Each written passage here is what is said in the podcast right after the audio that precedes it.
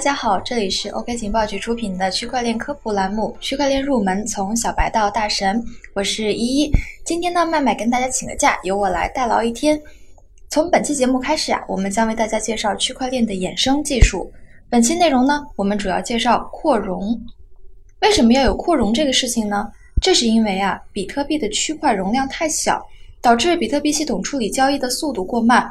于是，比特币社区就提出了一种猜想：通过扩展比特币区块容量这种方式来提升比特币处理交易的速度，这就是扩容。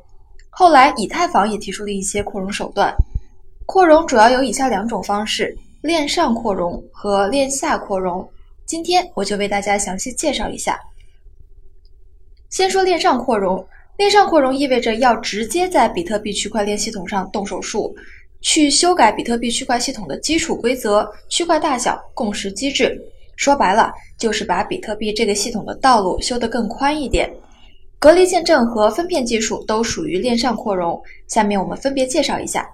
首先说隔离见证，隔离见证是比特币系统的一次重要升级，这次升级涉及到共识规则和网络协议，相当于在比特币系统上直接动刀子，所以我们说啊，隔离见证是属于链上扩容。隔离见证是如何实现链上扩容的呢？我们还需要从比特币交易验证说起。在隔离见证提出之前，比特币的交易验证主要依赖两部分的数据，一部分是交易状态，简单来讲就是谁给谁转了多少钱；另一部分是见证数据，简单来讲就是证明这次交易是真实的、合法的。而隔离见证就相当于把这部分见证数据从基本结构里拿出来，放在一个新的数据结构当中，而不破坏数据的完整性。我们举一个通俗的例子，假如你有十本书，你把每本书横着放在桌子上，那么可能放完这十本书，你的桌子就被铺满了。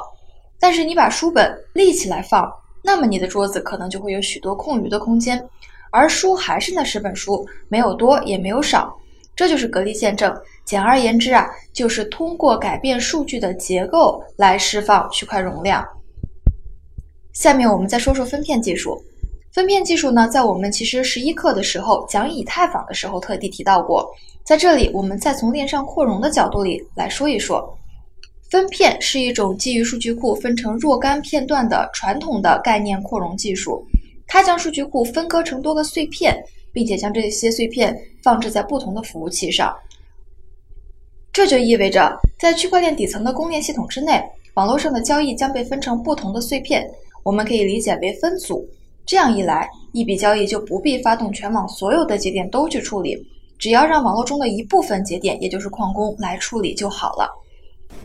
将网络分割成碎片，会使更多的交易同时被处理和验证。而且呢，随着网络的增长，区块链处理越来越多的交易将成为可能。分片呀，通俗来讲，大概的意思就是，如果有一个很大的仓库，里面放了很多的货物，但是这个仓库只有一个出入口。所以在存取货的时候，效率就会非常的低。但是如果把这个大仓库改用成十个较小的仓库，那么同时存取货的效率就会高十倍。这个过程就相当于分片，简而言之就是分而治之，来提升交易的处理效率。链上扩容我们就先说到这里，以后大家看到隔离见证、分片，要知道它们就是链上扩容的方式。也就是通过对主链进行改造来提升系统性能。接下来，我们就来说说链下扩容。链下扩容意味着不需要修改比特币区块链系统的代码就能够提升交易速度。采用链下扩容呢，意味着交易都在链下处理，根本不需要对比特币的区块链系统做什么大的改动，因为我们呀，压根儿就不走这条路。闪电网络和雷电网络就属于链下扩容的方式，一个闪电，一个雷电，看起来很像。其实原理呢也差不多，不过二者最主要的不同就是闪电网络针对的是比特币的链下扩容，而雷电网络针对的是以太坊的链下扩容。下面我们就分别介绍一下。先说闪电网络。闪电网络通过引入支付通道手段，支付通道我们就可以理解成一个智能合约，来实现比特币的快速转账。这个支付通道相当于在比特币的系统主网之外。再构建一个点对点的网络。不过呢，为了保证信任，两个人在建立支付通道之前，先需要抵押一部分的资产。这样一来呀，小额的交易就放在链下处理，不仅省去了链上处理交易的手续费，还节省了处理时间。因为是在链下处理，所以根本不需要占用区块内存，也不需要共识机制来记账。所以呢，闪电网络的原理我们就可以理解为：先把一些资金汇集在一起，建立一个支付通道。然后按事先约定的方式，把资金池里面的所有权进行承诺转让。也就是说啊，我先不付钱，先做承诺转让。如果两个人频繁的小额的交易，就一直保持这个状态，也就是支付通道打开的状态。如果两个人决定停止交易，就关闭支付通道，结算清楚。等到到了这一步，才会被记录到主链上。所以呢，闪电网络总体来讲就是。不是每一次做交易就要走一次区块链网络，而是经过了好几次交易之后才走一次区块链网络。这样一来，这些小的交易就能够摆脱区块链的束缚，极大的提升交易速度，实现闪电般的处理速度。这个原理就相当于我们日常生活中打扑克、打麻将，我们也不是每一局都结算一下谁输谁赢，而是先把钱压在桌子上，证明我有钱，我输得起，然后啊打上好几局，再一起结算输赢。再来说说雷电网络，雷电网络跟闪电网络的原理几乎是一样的，只不过雷电网络是以太坊提出的链下扩容方式，雷电网络也需要建立支付通道，在建立支付通道之前，也需要做资产抵押，生成余额证明，来证明我是有钱的。之后，在双方都持有余额证明的情况之下，双方可以通过支付通道在链下进行无限制次数的转账。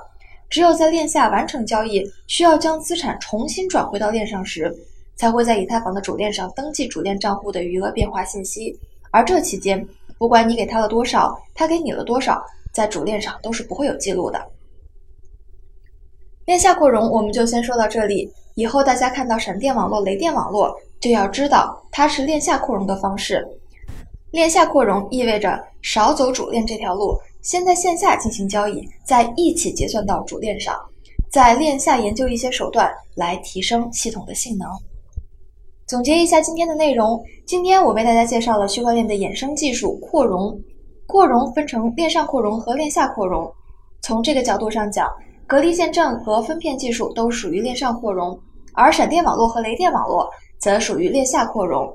如果从币种的角度来讲，隔离见证和闪电网络属于比特币的扩容方式，而分片技术和雷电网络则属于以太坊的扩容方式。好的，今天的节目到这里就结束了。这里是 OK 情报局出品的区块链入门，从小白到大神的依依，我们下期再见哦。